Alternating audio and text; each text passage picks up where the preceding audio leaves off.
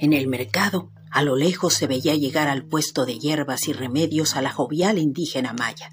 Entre las mujeres que la observaban se distinguía una de ellas, que no le perdía la vista hasta que la tuvo cara a cara, y ambas sonrieron con franqueza y alegría, se saludaron con esa complicidad sana que dan los años de convivencia. La mujer madura le preguntó, Mira nada más, ya tenía rato que estos ojos no te miraban. ¿Cómo te va? Con la patrona que tienes me imagino que requete bien. Ni se molesta si te vas al rancho o la dejas con el quehacer, comentó la mujer con cierto dejo de ironía, sin dejar de ser grata a su visitante.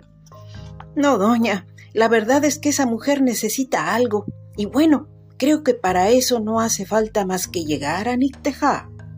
Pues bueno, aquí me tienes, frente a frente, reflexiva Jova dijo, y nada menos que para solicitarle de parte de Gavina unas hierbas para hechizo.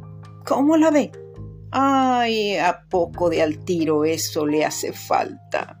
Creo, Jova, que tú has venido más bien a otra cosa, no a cumplir con el pedido de la nieta de mi amiga.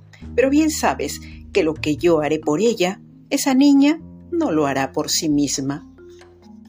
Nicteja, entre las hechiceras, era de las más conocedoras de brebajes y pócimas antiguas, una recia indígena maya de pueblos lejanos que sabían lo que hacía falta para el mal de amores y para las melancolías que no se curaban con menjurjes cualquiera, como ella decía, de las pócimas que preparaban las venteras del barrio.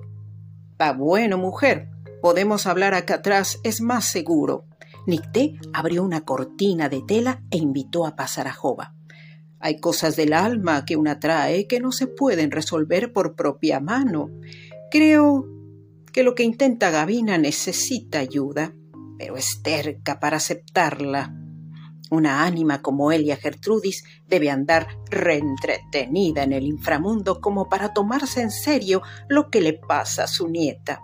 Entonces, creo que debemos hacer lo necesario para que acabe con todo esto de una vez por todas. Vamos a ver cómo se resuelve este azaroso asunto, decía Nicteja al momento que servía un té de hierbas aromáticas a su compañera de hechizos. Las dos mujeres dialogaban en un recinto donde había muchas veladoras. A un lado, lo mismo había bolsas de ajos que atos de hierbas secas y cobijas encima de una cama desvencijada. En un anafre se quema incienso y el aroma penetra profundamente en los sentidos, al grado de lastimar los ojos y el olfato.